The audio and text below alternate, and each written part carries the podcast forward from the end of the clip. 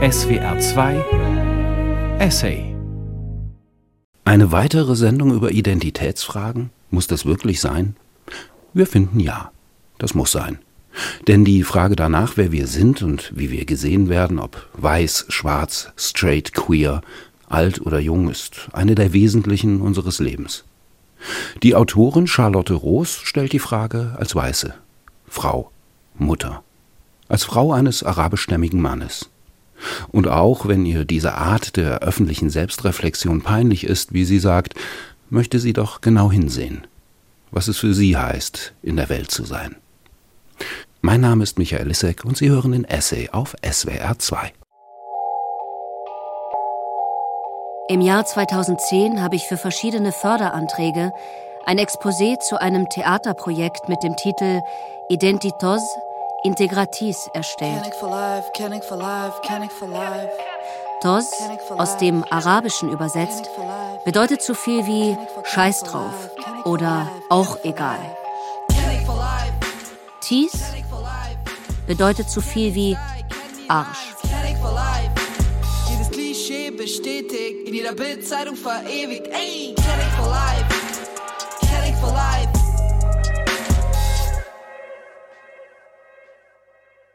Im Jahr 2010 habe ich also zusammen mit meinem syrischstämmigen Partner begonnen, einen Theaterabend zu erarbeiten, der im Titel bereits sagt, Scheiß auf Identität und steckt euch die Integration in den Arsch. Es sollte an dem Abend um Identitätsfragen gehen, die jede und jeder von uns beiden einzeln, die wir aber auch gemeinsam stellen wollten. Im Jahr 2011, es ist das Jahr, in dem der Bürgerkrieg in Syrien begann, kam unsere gemeinsame Tochter zur Welt.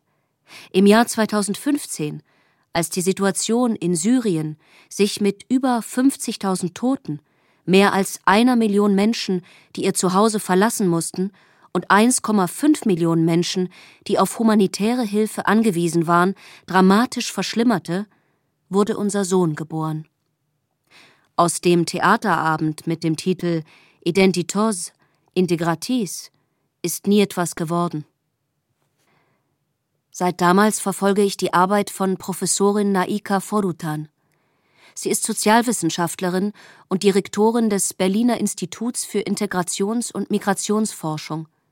Auf ihrer Internetseite der Humboldt-Universität sind als Arbeitsschwerpunkte Hybriditäts- und Identitätstheorien aufgelistet, darunter in Klammern Ethnizitäts- und Kulturkonstruktionen, personale Identitätsprozesse.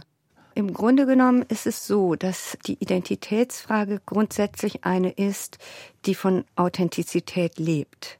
Das heißt, sie müssen mit dem, was sie von sich glauben, auch im Gegenüber gespiegelt werden, sich als authentisch gesehen fühlen. Das ist das mit sich identisch sein, ist das Wort, was damit dann einhergehen würde. Mit sich selbst und der Vorstellung dessen. Meine Identität ist also nicht nur abhängig davon, dass ich für mich selbst ein glaubwürdiges Konstrukt aufbaue. In einem nächsten Schritt müssen die anderen mir meine Identität auch glauben. Identität ist ein Spektrum, lässt Mitu Sanyal ihre Protagonistin Nivedita in ihrem Debütroman Identity gegen Ende feststellen. Zuvor sind die Leserinnen der Studentin und Bloggerin in ihrer Erzählung darüber gefolgt, wie es ist, zwischen alle Kategorien und in alle Ritzen zu fallen. Sie lernen ihr Gefühl des unübersichtlichen Mischmaschs aus Herkünften und Verbundenheiten kennen, das kein Muster ergab, keine Struktur, nur ein Chaos an Kokons, ein Gewirr von Geschichten.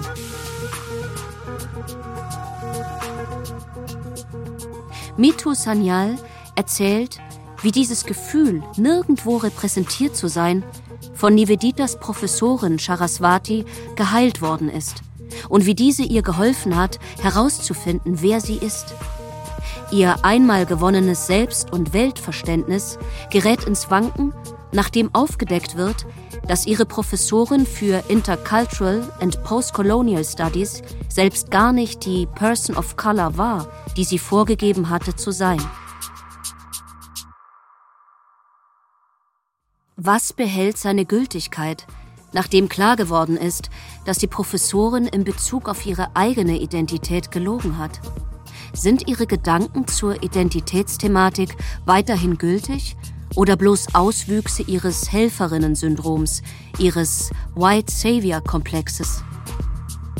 Obwohl sich Nivedita persönlich verraten fühlt und trotz einer heftig geführten Debatte an der Universität, in der Öffentlichkeit und den sozialen Medien, kann sie schließlich versöhnlich sagen, Identität ist ein Spektrum.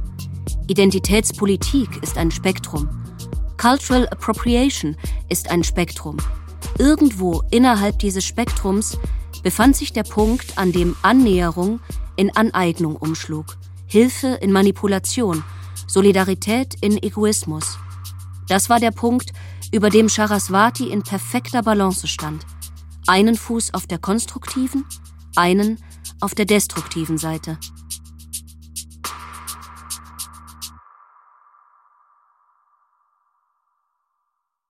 Genau an diesem Punkt, um diesen Punkt herum, befinde ich mich auch. Irgendwo zwischen konstruktiv und destruktiv. Aber von Balance kann kaum die Rede sein.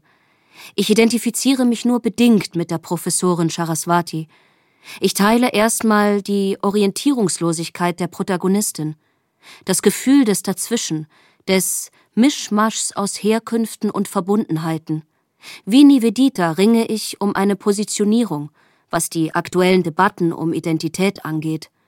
Aber anders als Sie tue ich das nicht als migrantische, sondern als herkunftsdeutsche Akteurin. In dem Punkt der deutschen Herkunft fühle ich mit der Professorin Charaswati, oder besser gesagt Sarah Vera, die ihre Herkunft verleugnet, um wie ihr aus Indien stammender Adoptivbruder zu sein. Als der ihr vorwirft, sich damit seinen Schmerz angeeignet zu haben, erwidert sie Schmerz gehört niemals einer Person allein. Ich konnte nicht als Kind so viele Jahre mit dir zusammenleben, ohne dass dein Schmerz auch zu einem Teil von mir geworden wäre. Ich glaube, diese inneren Kämpfe nachempfinden zu können, die Beweggründe für den folgenschweren Versuch, die Kategorie Race zu transzendieren. Wenn ich jetzt persönlich gefragt werde, wie ich dazu stehe, dann ist es natürlich so, dass Race viel, viel konstruierter ist nochmal als Geschlecht. Also beides ist konstruiert, aber irgendwie Race ist halt wirklich, das hat halt gar keine Basis in irgendeiner irgendwie, weiß nicht, Kinder kriegen können oder oder oder, sondern Race ist halt wirklich ein als Herrschaftsinstrument auch irgendwie ausschließlich ähm, konstruiert worden. Deshalb sollte es eigentlich viel leichter sein, die Grenzen von Race zu überschreiten als die von Gender oder Sex. Aber irgendwie in der Welt, wie sie ist, ist es umgekehrt. Ich identifiziere mich auch mit Niveditas weißer Mutter, die zwar anders als ich eine Einwanderungsgeschichte hat, aber in ihrem Weißsein verantwortlich ist für das Gefühl ihrer Tochter, nirgends dazuzugehören. Jedenfalls macht Nivedita ihre Mutter dafür verantwortlich, dass sie im Londoner Umfeld ihrer Cousine Pretty herabwürdigend Coconut genannt werden kann. Coconut, außen braun und innen weiß. Überhaupt neidet Nivedita ihrer Cousine, dass sie richtig indisch ist, ohne weiße Mutter. Wahrscheinlich fühle ich deswegen mit Niveditas weißer Mutter und der Transracial sie selbst nennt sich Post-Racial-Professorin, weil ich aus meiner Haut als Herkunftsdeutsche an der Seite eines deutsch-syrischen Mannes und als Mutter von zwei Mixed-Race-Kindern nicht heraus kann. Nivedita verfährt mit ihrer Mutter schonungslos. Sie findet sie überempathisch leidend. Die Distanz zwischen der Mutter und sich selbst hat sie in einem Gedicht über das Weißsein der Mutter ausgedrückt, das mit der Zeile endet wie konnte ich einmal in einer weißen Frau gewesen sein?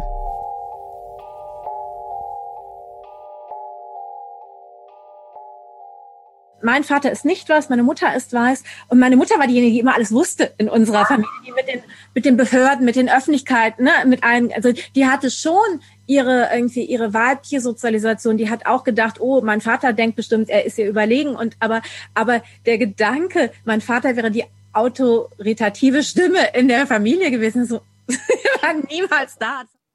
Mitu Sanyal betont immer wieder, dass es ihr darum ging, eine bestimmte Perspektive, dieses Being Mixed Race, in die deutsche Literatur einzuschreiben. Ich fühle mich in den Debatten um Identität und Identitätspolitik ebenfalls wenig repräsentiert. Und es fällt mir schwer, mich als diejenige zu Wort zu melden, die ich bin. Die Härte, mit der die Debatten öffentlich und in den sozialen Medien geführt werden, veranlassen mich aber dazu, Stellung zu beziehen und zunächst mal bedingungslos zu alliieren, wie Naika Forutan es wahrscheinlich nennen würde. Die Gesellschaft findet ihre Allianzpartner, die auch sagen, das, die Allianzpartner können sein herkunftsdeutsche Ehepartner, herkunftsdeutsche Freundinnen, herkunftsdeutsche Arbeitskolleginnen, herkunftsdeutsche Politiker, die sagen, ich möchte in einem Deutschland nicht leben, in dem es so ungleiche Strukturen gibt. Allerdings will eine Stellung gefunden werden. Positionierung braucht eine Position, eine Perspektive muss eingenommen werden, und bisher habe ich über Perspektiven nur erzähltheoretisch nachgedacht. Jetzt geht es um sozialpsychologische Begriffe von Identität und um eine gesellschaftliche Debatte, in der ich häufig nicht mal sicher bin, ob es überhaupt zutreffend wäre, meine Kinder als Mixed Race zu bezeichnen und meinen Partner als Deutsch-Syrisch oder Syrisch-Deutsch. Ich weiß nicht, ob die Bezeichnung POC für ihn zutrifft und ob ich die einzelnen Buchstaben der Abkürzung jetzt klein oder groß, mit Punkten dazwischen oder nicht schreibe. Ich habe unserer Tochter vor ein paar Jahren noch erlaubt, sich mit Federkopfschmuck als Native American zu verkleiden. Meine Tochter und ich haben dazu E-Wort-Kostüm gesagt.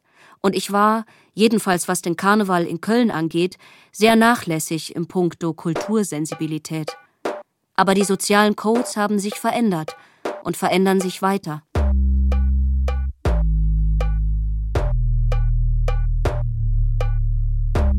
Aktuell ringe ich ähnlich wie und doch nicht gemeinsam mit der BIPOC, der Black, Indigenous und People of Color Community, um Bezeichnungen, Selbstbezeichnungen und um eine brauchbare Sprache. Und die Sprache ist das Einzige, worüber ich, meine Identitätsfragen betreffend, Sicherheit habe.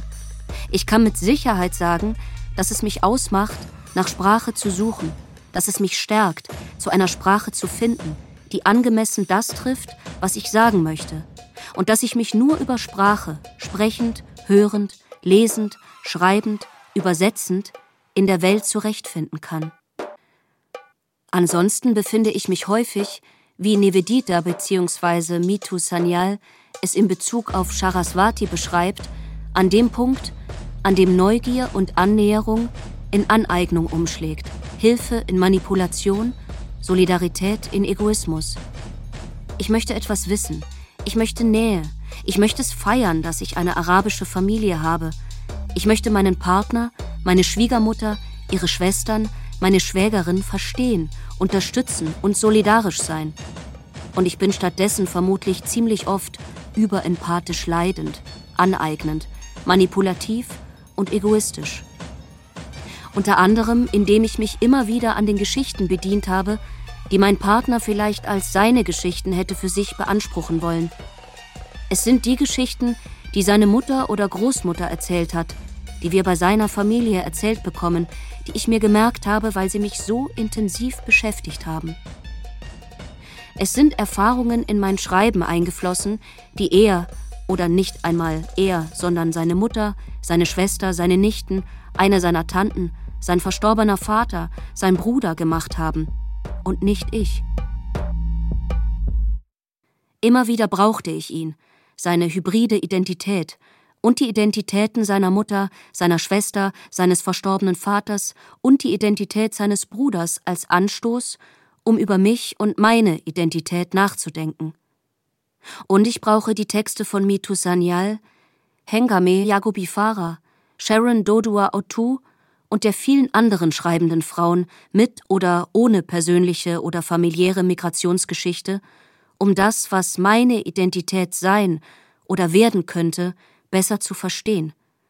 Und zuletzt muss ich selbst schreiben, um meine Perspektive auf die Gesellschaft klarzukriegen, die mich umgibt. Ich möchte zeigen, dass es eine Diversität gibt mhm. und ich möchte sagen, bitte lass mehr Leute rein. Also mhm. ich möchte mhm. auf jeden Fall irgendjemand hat geschrieben, dass ich die Tür aufhalte. Fand ich ein mhm. sehr schönes Bild. Ja. Dass ich irgendwo reingehe und die Tür aufhalte. Das ist, genau. das trifft das, was ich auf jeden Fall machen möchte. Die Schriftstellerei ist ein Beruf, der Identitäten schafft und in Frage stellt, vor allem wenn wir Identität als narratives Konstrukt verstehen. Auch die Schauspielerei kann Identität aufbauen, sie verwerfen oder der eigenen Identität gefährlich werden und in Abgründe führen. Oder alles gleichzeitig. Ich arbeite an einem Roman, in dem es um Realitätsflucht und Identitätssuche geht, um die Suche nach Verbundenheit in einem Alltag, der eher Vereinzelung fördert. Dabei beschreibe ich eine Wirklichkeit, die meiner Wirklichkeit ähnelt. Ich schreibe an meiner Identität entlang ohne andere Menschen, die für meine Identität wichtig geworden sind, auszulassen. Ich schreibe an dem Beruf meines Partners, Schauspieler, und an meinem Beruf, Schriftstellerin, entlang. Und je unnachgiebiger die Debatte um Cultural Appropriation, der Aneignung des Fremden im Kultur-, Theater- und Literaturbetrieb und auch bei uns zu Hause geführt wird, desto mehr frage ich mich, wie weit ich mich in die Nähe des Autofiktionsgenres wagen sollte – ich frage mich, wem die Geschichten gehören, die ich zu erzählen habe. Die ganze Debatte über kulturelle Aneignung finde ich wahnsinnig produktiv. Jeden einzelnen Fall finde ich immer falsch. Also wenn ich nur über das schreiben darf, was ich selber erfahren habe, dann müsste ich mein Tagebuch veröffentlichen. Und ich habe die Kulturform Tagebuch nicht erfunden. Hm, verdammt. Kultur ist immer sich in etwas anderes hineinversetzen, aber Je häufiger in meinem Umfeld gefragt wird, wer wen spielen sollte und warum, wer worüber wie schreiben oder sprechen sollte und auf welchem Podium, in welchem Kostüm und Maskenbild, desto näher rückt mir eine Frage, die ich eigentlich immer erfolgreich zurückgewiesen habe. Die Frage lautet, darf ich das? Darf ich eine Geschichte aus meiner Perspektive erzählen, die nicht nur meine, sondern unsere gemeinsame Wirklichkeit, unsere Identitäten berührt.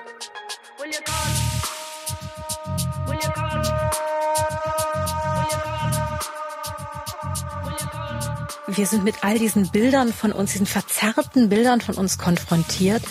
Und deshalb glaube ich wirklich, wir müssen über kulturelle Aneignung sprechen, weil die Auseinandersetzungen uns so viel Wissen geben und uns die Sensibilität geben, dass wir über das andere reden können ohne es zu verschlingen.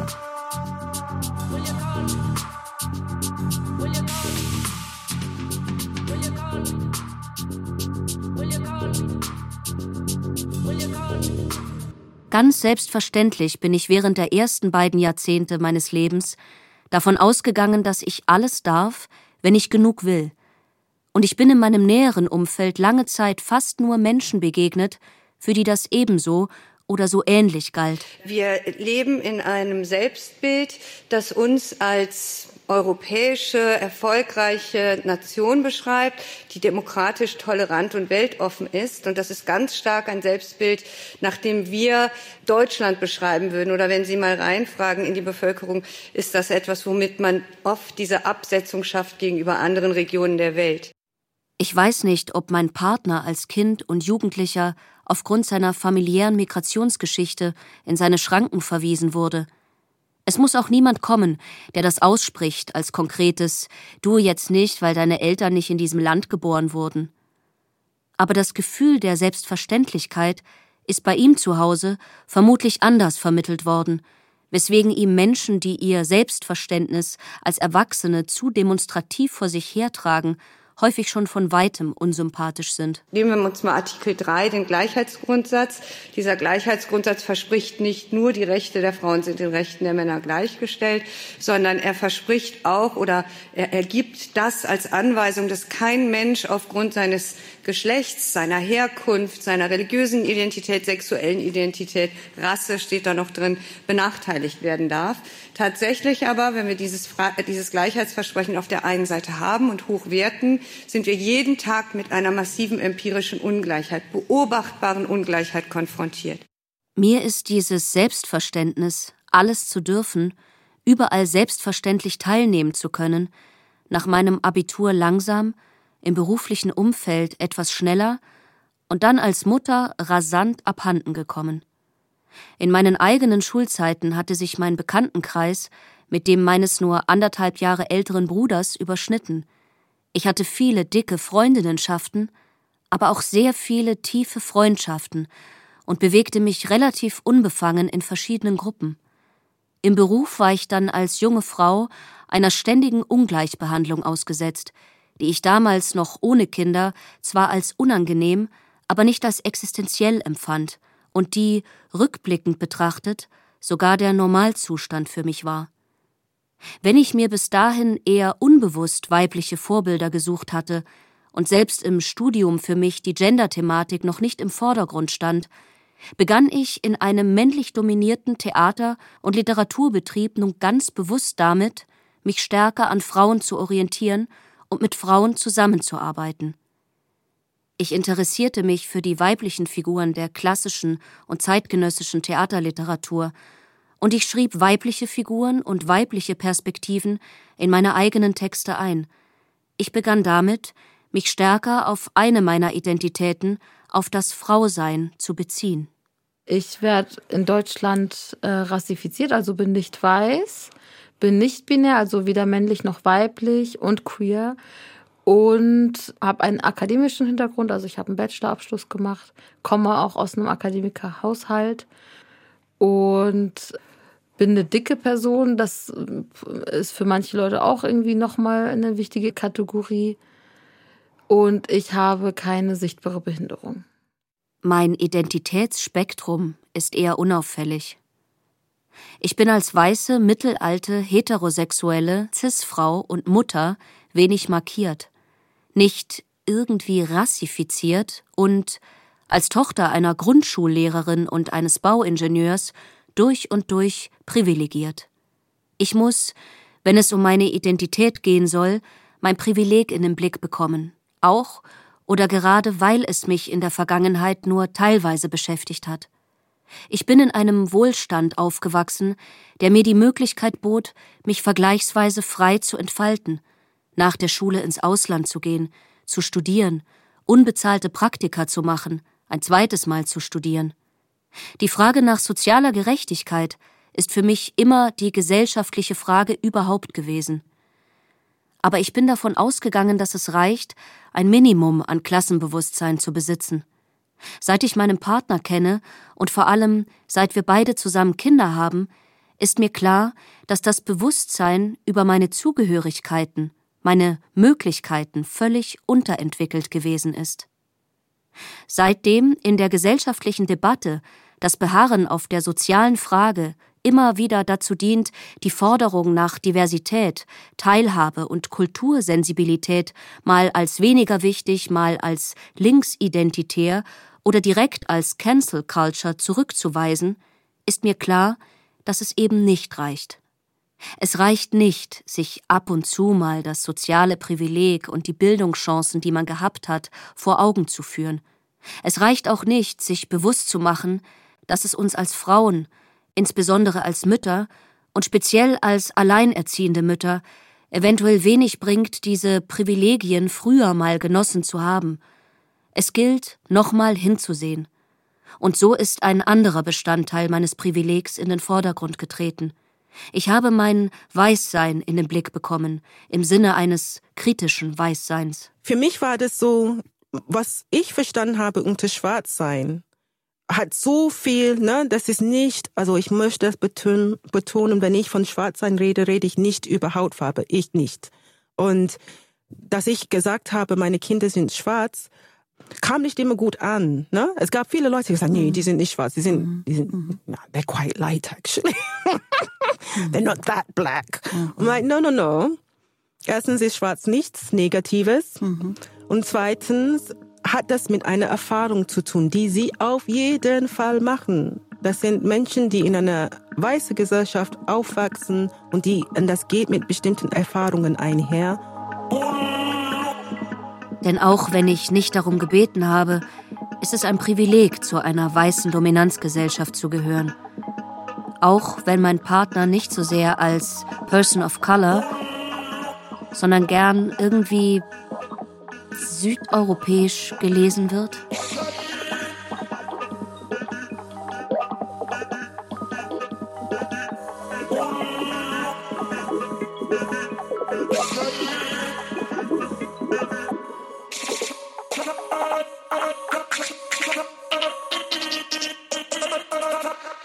Zusammen werden wir, ich mit meinem sehr weißen und er mit seinem etwas weniger weißen Gesicht und die Kinder mit ihren Gesichtern in einem Weiß dazwischen, zusammen werden wir irgendwie europäisch gelesen. Spätestens wenn er seinen Namen nennt, wird er allerdings nicht mehr europäisch gelesen, dann wird er anders gelesen, weiter weg. Dann gehört er zu einer anderen ethnischen oder kulturellen Gemeinschaft. Mit seinem Namen, Mohammed, rückt dann sein sogenannter Migrationshintergrund in den Vordergrund. Er gehört, obwohl er sich selbst nicht als religiös bezeichnen würde, sofort zu einer bestimmten, einer anderen Religionsgemeinschaft. Er wird gefragt, ob er vielleicht lieber einen Tee als ein Glas Wein oder ein Bier möchte, ob er Schinken isst, ob er eigentlich, ob er fastet, ob er, ob er, ob er, vielleicht.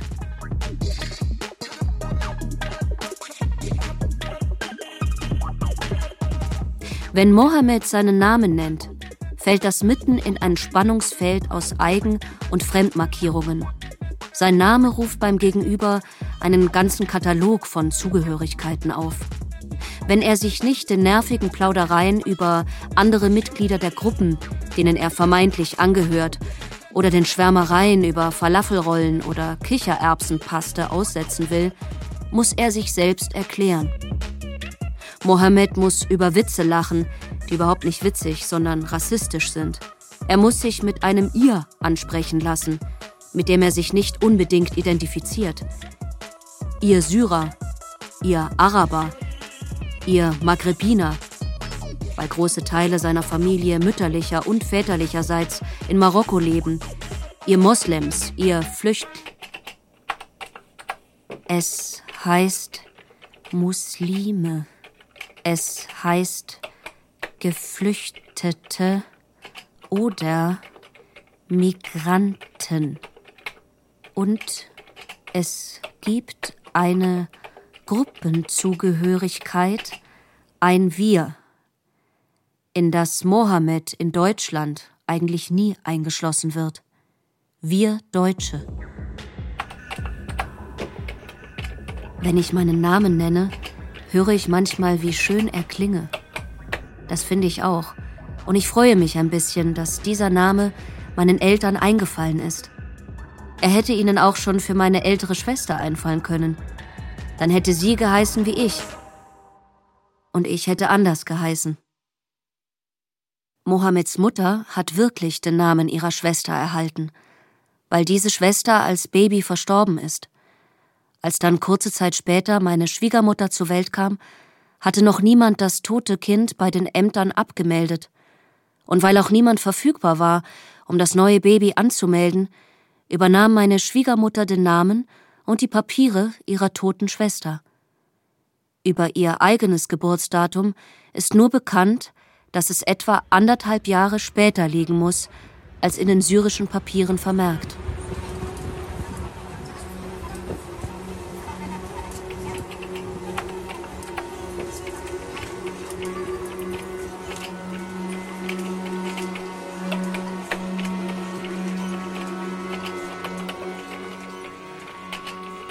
Auf dem Personalausweis der Bundesrepublik Deutschland ist mein Name zusammen mit den anderen Daten meiner Identität eingeprägt, auf die ich keinerlei Einfluss hatte. Mein Geburtsdatum, meine deutsche Staatsbürgerschaft, meine Geburtsstadt. Weiterhin ist auf der Vorderseite der Karte zu lesen, dass sie noch bis zum 16.10.22 gültig ist, also nicht mehr sehr lange darunter meine Unterschrift. Daneben ein neun Jahre altes Passbild, auf dem ich ernst und logischerweise jünger aussehe. Ich meine zu erkennen, dass mein linkes Ohr sich nicht ganz so an den Kopf anschmiegt wie das rechte Ohr, was mir bekannt ist, und ich weiß auch, dass das von dem ewigen Herumgefuchtel an genau dem Ohr herrührt. Mit den Fingern meiner linken Hand ziehe und drücke ich an meinem linken Ohr herum, während ich lese und auch wenn ich die linke Hand bei der Arbeit am Computer gerade nicht brauche. Ansonsten geht es mir mit dem Passbild wie mit dem ganzen Dokument. Es hat für mich keine Bedeutung. Ich drehe meinen Personalausweis um.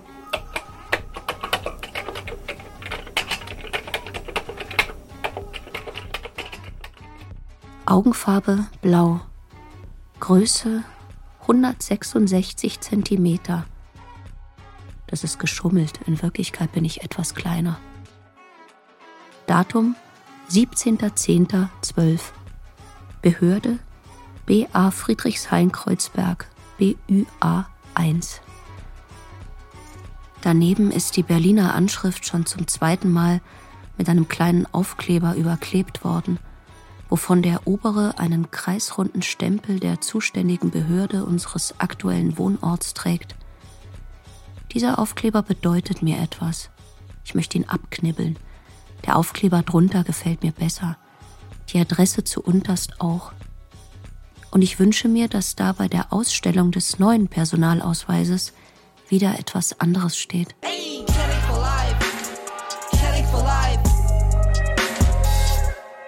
Mohammed besitzt einen ebensolchen Personalausweis der Bundesrepublik Deutschland mit einem deutschen Geburtsort. Aber der arabische Vor- und Nachname, der auf seinem Identitätsnachweis eingeprägt ist, überlagert alles, was er selbst als konstituierend für seine Identität angeben würde. Bei ihm würde es nicht reichen, den Aufkleber mit unserer gemeinsamen Meldeadresse abzuknibbeln.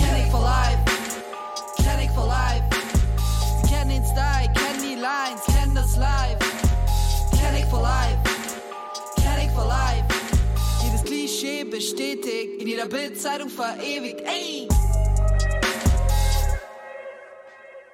Während ich mir, bevor ich Mutter wurde, zusammensuchen konnte, womit ich mich wirklich identifizieren wollte, beziehungsweise was meine Identität konstituieren sollte, welches Studium, welcher Beruf, ob Kinder oder keine, war Mohammed gezwungen, sich neben all dem immer wieder mit der Herkunft seiner Vorfahren zu identifizieren – er wurde von außen weiterhin als ein anderer identifiziert und mit Zuschreibungen, mit Vorurteilen und Ressentiments versehen.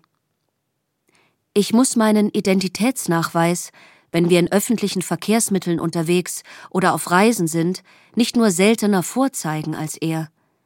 Ich gehe als stinknormale Frau durch und werde mir erst, seitdem ich mit Mohammed zusammenlebe, bewusst, dass es ein Privileg ist, als stinknormale weiße Frau gesehen und gelesen zu werden. Vorher war mein Identitätsproblem eher gewesen, mich selbst und andere davon zu überzeugen, dass ich eben nicht stinknormal bin. Wenn ich mit Mohammeds Schwester in eine Diskussion gerate, beispielsweise darüber, wie viel die Kinder für die Schule tun müssen oder wie wir mit den Lehrerinnen der Kinder umgehen, kann es passieren, dass sie mir vom einen auf den anderen Moment jedes Verständnis abspricht für das Leben, das sie führt. Sie winkt einfach ab. Mohammed sagt, das sei meiner Sprecherposition geschuldet. Ich denke, Sprecherinnenposition. Denn ich bemühe mich nach Kräften, die weibliche Form von Substantiven zu benutzen. Mohammed sagt, für sie bist du Mehrheitsgesellschaft. Und ich sage gekränkt, für mich ist sie viel mehr Mehrheitsgesellschaft. Denn sie und ihre Familie benehmen sich viel mehr wie die Mehrheit. Natürlich weiß ich, dass es gar nicht so sehr um Mehrheiten geht, sondern um Dominanz. Ich weiß, dass es um Teilhabe geht, Chancengleichheit, Repräsentation. Äh, ich glaube nicht, dass es nur eine demografische Frage ist. Also ich glaube nicht, dass es sich nur über die Zahlen auflösen lässt. Äh, wenn wir sagen, irgendwann ist die Mehrheit mit Migrationshintergrund, dann stellt sich die Frage nicht mehr. Hm, dann müssen wir uns immer daran erinnern, Frauen waren schon immer die Hälfte der Bevölkerung, aber sie können erst seit 100 Jahren wählen. Mohammed sagt, es gehe darum, dass ich mein weißes Privileg nicht sehe. Er sagt, du willst da nicht hinsehen. Ich weiß nicht, was ich sagen soll, aber ich denke doch, ich sehe da ständig hin. Aber jetzt gerade habe ich etwas Wichtigeres zu tun, denn Privilegien sollten doch auf eine gewisse Teilhabe hinweisen, auf das Selbstverständnis, dazuzugehören, das ich aber in meinem Leben häufig gar nicht empfinde. Ich hätte den Streit mit ihm vermeiden können, wenn ich ihm uneingeschränkt Recht gegeben hätte. Das pflegte ich meist zu tun, denn es war äußerst strapaziös, gerade in jenen Zeiten, Dispute mit Männern wie Charles zu führen. Männer, die sich eigentlich für die Guten hielten. Es ist wirklich möglich, kein Bewusstsein zu haben über dieses weiße Privileg. Ich habe mein Weißsein nicht nur nicht reflektiert, sondern zeitweise sogar komplett übersehen, weil ich mich eher mit der Markierung Frau identifiziere, in meinen privaten und beruflichen Beziehungen. Als berufstätige Mutter von zwei Kindern unter zwölf sehe ich vor allem in den letzten beiden Corona-Jahren mein Privileg nicht, mein Mehrheitsgesellschafts- oder Dominanzkulturprivileg. Da sehe ich, dass meine Arbeit im Homeoffice massiv darunter leidet, dass die Kinder zu Hause sind. Ich sehe, dass ich meistens diejenige bin, die die Kinder betreut, wenn sie zum weiß nicht wievielten Mal in Quarantäne gehen. Und ich sehe, dass ich, da ich die 45 bereits überschritten habe, mehr und mehr unsichtbar werde. Dass ich schon wieder, wie schon als junge Frau, nicht gesehen werde.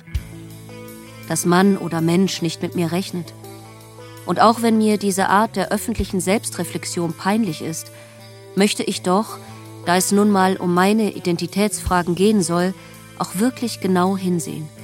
Nicht nur auf mein Privileg als Weiße, sondern auch auf meine Unterprivilegiertheit als Frau. Dabei will ich nicht relativieren, was andere Menschen an herabwürdigenden und diskriminierenden Erfahrungen erlitten haben und alltäglich erleiden. Im Gegenteil.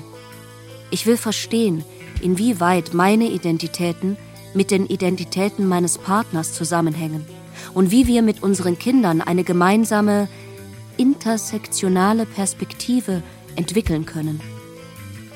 Mir geht es um Sichtbarkeit, Respekt und Anerkennung, wie auch den vielen anderen Menschen, die aufgrund ihrer sozialen Herkunft, ihres Geschlechts, ihrer sexuellen Orientierung, ihres Alters oder einer physischen oder psychischen Beeinträchtigung ungleich behandelt werden.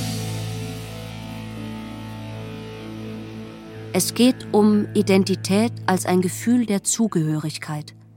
Und ich mache im Zusammenleben mit Mohammed manchmal die Erfahrung, nicht dazu zu gehören. Wenn er mit seiner Mutter oder seinen Geschwistern Arabisch spricht, verstehen die Kinder und ich so gut wie nichts. Ich kann nicht mal seinen Vornamen so aussprechen, wie seine Mutter das tut. Diese Sprache geht raus an alle Amans und Cisheten, die sich migrantische, nicht weiße und queere Ästhetiken aneignen. Wir tragen diesen Look mit Stolz, aber auch mit Stigma. Für euch ist es ein Trend, den ihr bald wieder ablegen könnt. Vor nicht allzu langer Zeit habt ihr euch über unsere Frisuren, unser Essen, unsere Kleidung, unsere Sprache, unsere Musik, unseren ganzen Habitus lustig gemacht. Heute lechzt ihr danach, so wie wir zu sein. Ihr fetischisiert uns. Ihr strengt euch richtig an, ihr begehrt uns, aber ihr respektiert uns nicht. Ich sehe euch, ihr seid peinlich. Mitu Sanyal spricht offen darüber, dass in der Pop- und Gegenkultur nicht Weißsein eine kulturelle Währung geworden ist. Mein Partner gehört in eine Community, in die ich nicht reingehöre. Sanyals Protagonistin drückt es am Ende des Romans so aus, dass der Fall Charaswati bewiesen habe, dass Nicht-Weißsein cool geworden ist. Dann bin ich eben uncool. Daran bin ich gewöhnt. Und es macht mir nichts aus. Solange ich deswegen nicht zu den Annikas gerechnet werde, über die Hengame Jacobi Farah ihre Protagonistin Nasrin in Ministerium der Träume abziehen lässt. Obwohl ich weiß, dass ich manchmal genauso gelesen werde. Gleichzeitig irritiert es mich, wenn nur ich meine Sprecherinnenposition überdenken soll und in manchen Situationen zu akzeptieren habe, einfach mal still zu sein. Ich will nicht, dass für mich etwas anderes gilt als für Mohammed und unsere Kinder. Ich will nicht, dass für unsere Tochter etwas anderes gilt als für unseren Sohn. Ich will nicht, dass für die Nana etwas anderes gilt als für die Oma, für die Nana und die Oma als für den Opa und so weiter und so weiter und so weiter. Ich will zu Hause nicht für alles verantwortlich gemacht werden, was spießig, bürgerlich, dünkelhaft, pingelig, quadratisch, kartoffelig, kurz deutsch ist. Ich beanspruche keine Deutungshoheit, auch nicht, wenn ich in einem Streit unnachgiebig bleibe. Ich will nicht einsortiert werden in eine bestimmte Kategorie, nicht in eine bestimmte Generation. Und ich sperre mich gegen die Annikas. Ich gehöre zu Mohammed und unseren Kindern. Ich gehöre zu meinen Eltern und meinen Geschwistern und zu Mohammeds Mutter, seinem verstorbenen Vater und seinen Geschwistern. Ich gehöre zu unseren Nichten Lina, Lotta, Mathilda, Rania, Sophia, Romy, Sarah, Ava, Amina und zu unserem Neffen Emil. Ich kenne die Geburtstage sämtlicher Familienmitglieder. Ich ziehe meine Schuhe aus und weise meinen alten Vater darauf hin, dass er bei uns zu Hause ebenfalls seine Schuhe auszuziehen hat. Obwohl ich es bin, die von Anfang an zu den Elternabenden in den Einrichtungen unserer Kinder gegangen ist, fühle ich mit Jacobi Fahrers Protagonistin Nasrin, wenn sie das erste Mal in die Schule ihrer Nichte muss, nachdem deren Mutter zu Tode kam. Sie beschreibt die zu mehreren Gruppen angeordneten Tische im Klassenraum. Den Tisch, an dem Arabisch gesprochen wird, den Nebentisch, an dem sich die türkisch sprechende Community formiert, und die anderen Tische, an denen Deutsch gesprochen wird. Nasrin beginnt abzuwägen, welchem Gruppentisch sie sich aufzwängen soll. Später schämt sie sich für ihre Gedanken über eine Gruppe deutschsprachiger Frauen, die sie die Annika-Clique nennt. Ihre Gedanken könnten meine sein. Und wie Nasrin schäme ich mich dafür, so zu denken. Ich will nicht die Person sein, die sich nur durch das Abwerten anderer Frauen, deren Aussehen und Fuckability von ihrer unangenehmen Art abgrenzen kann. Ich lausche und erwische mich dabei, wie ich zu jeder sprechenden Person eine negative Assoziation habe. Später sagt Nasrin zusammenfassend über die Annikas, solche Mean Girls hatte ich auch in meiner Klasse. Solche Frauen kaufen neben mir ein und trainieren neben mir im Fitnessstudio. Sie sind meine Nachbarinnen, meine Arbeitskolleginnen, meine Ex-Freundinnen. Sie sind Klischees und gleichzeitig so verschieden. Aber sie haben alle eine Sache gemeinsam. Ihre Zartheit, mit der sie mich erdrücken. Egal wie gewaltvoll ihr Verhalten ist, sobald man sie zur Rechenschaft zieht, brechen sie in Tränen aus und geben dir das Gefühl, du hättest ihnen Unrecht getan. Und wenn du wirklich mal etwas verbrochen hast, schaffen sie es, die Sache um ein Zehnfaches aufzubauschen. Und sobald sie heulen, kannst du nichts tun. Weiße Frauen brauchen keine Gewehre, um dich als Geisel zu nehmen. Sie haben ihre Tränen.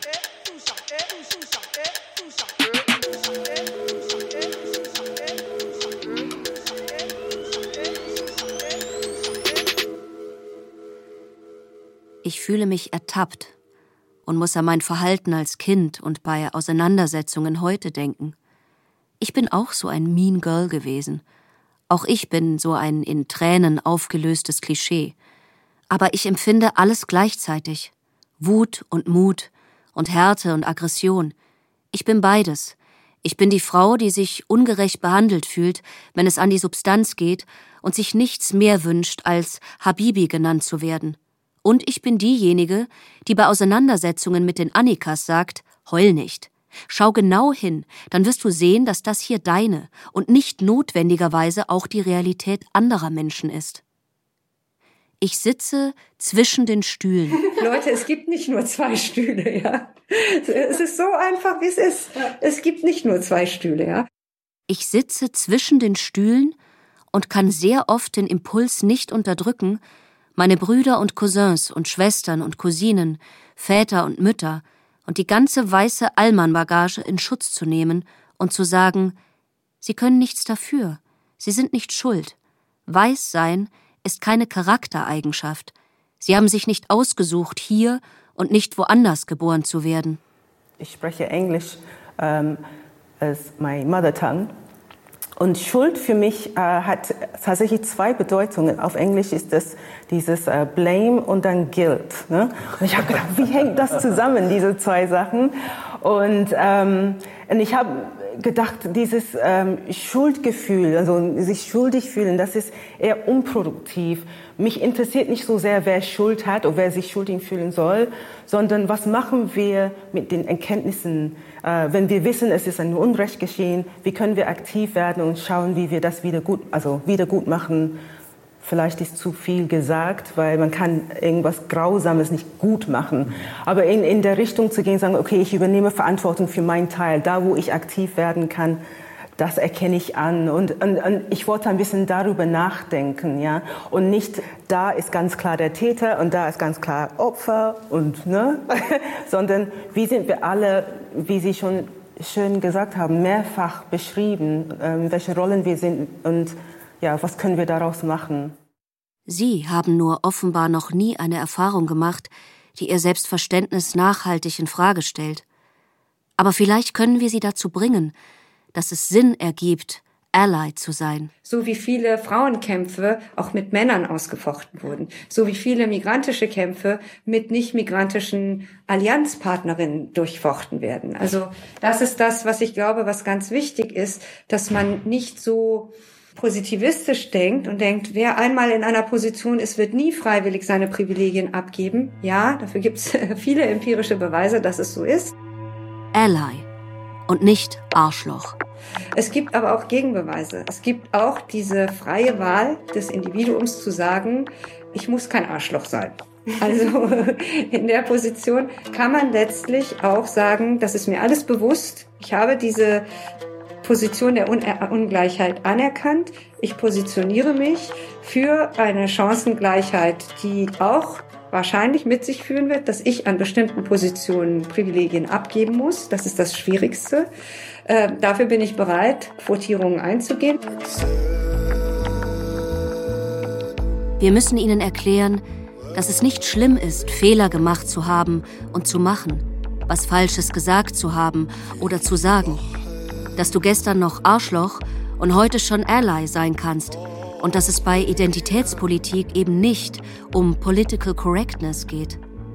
Der aus allen möglichen verrotteten Ecken wiederholte Vorwurf der Spaltung und Aufsplitterung in immer kleinere Identitäts- und damit Interessensgruppen lenkt davon ab, dass der Kampf um gesellschaftliche Gleichberechtigung für marginalisierte und diskriminierte Gruppen tatsächlich existenziell ist.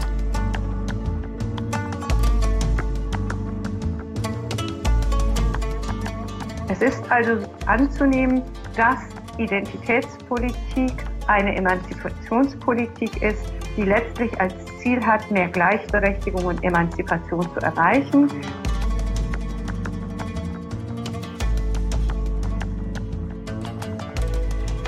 Wenn die Menschen in diesem Land sich nicht in ihrem Selbstbild einbetonieren würden, könnte die Veränderung sozialer Codes zur Selbstverständlichkeit werden dann würden diejenigen, die sich für inklusive Sprache und Gleichberechtigung einsetzen, für niemanden eine Bedrohung darstellen.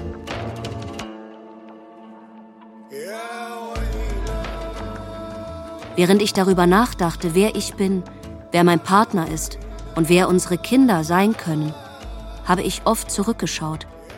Dabei ist mir manchmal die Gegenwart auf die Füße gefallen.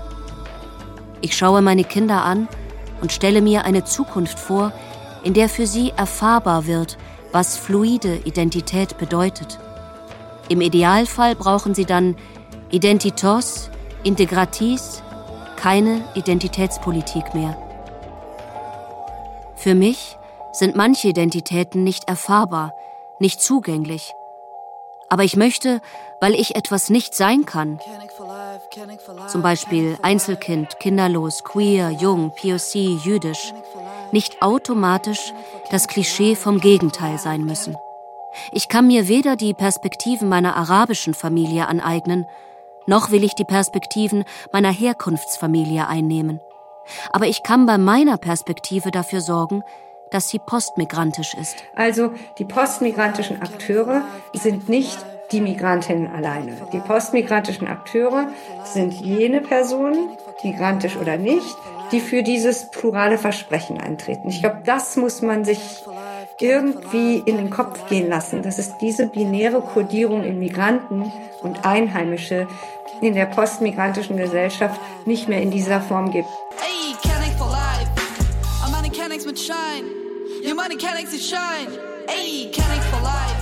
Mit dem Beginn von Putins Angriffskrieg gegen die Ukraine wurden an den Grenzen zu den Nachbarstaaten Unterschiede gemacht, die Identität der geflüchteten Menschen betreffend. In deutschen TV-Talkshows war man sofort bereit, die Frage nach der Qualität deutscher Willkommenskultur zu stellen. Alle geladenen Gäste zeigten sich optimistisch und verwiesen in beschämender Weise auf die Ferne zwischen uns und den syrischen Geflüchteten 2015 und die Nähe zwischen uns und den ukrainischen Geflüchteten heute. Das Denken in Binaritäten sollte sich erschöpfen. Bald. Oder am besten sofort.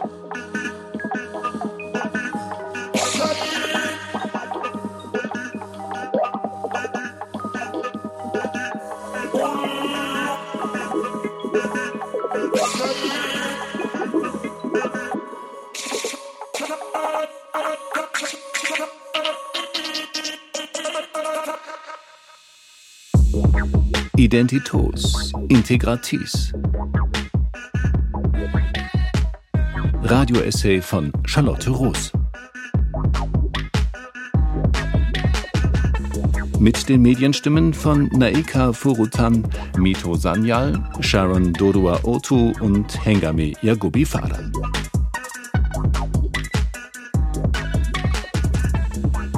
Es sprach Franziska Hackel. Technik Burkhard Pizzalandek und Claudia Peike. Regie Alexander Schumacher.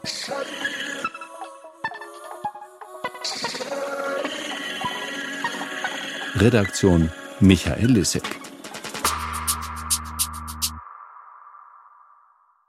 Produktion Südwestrundfunk 2022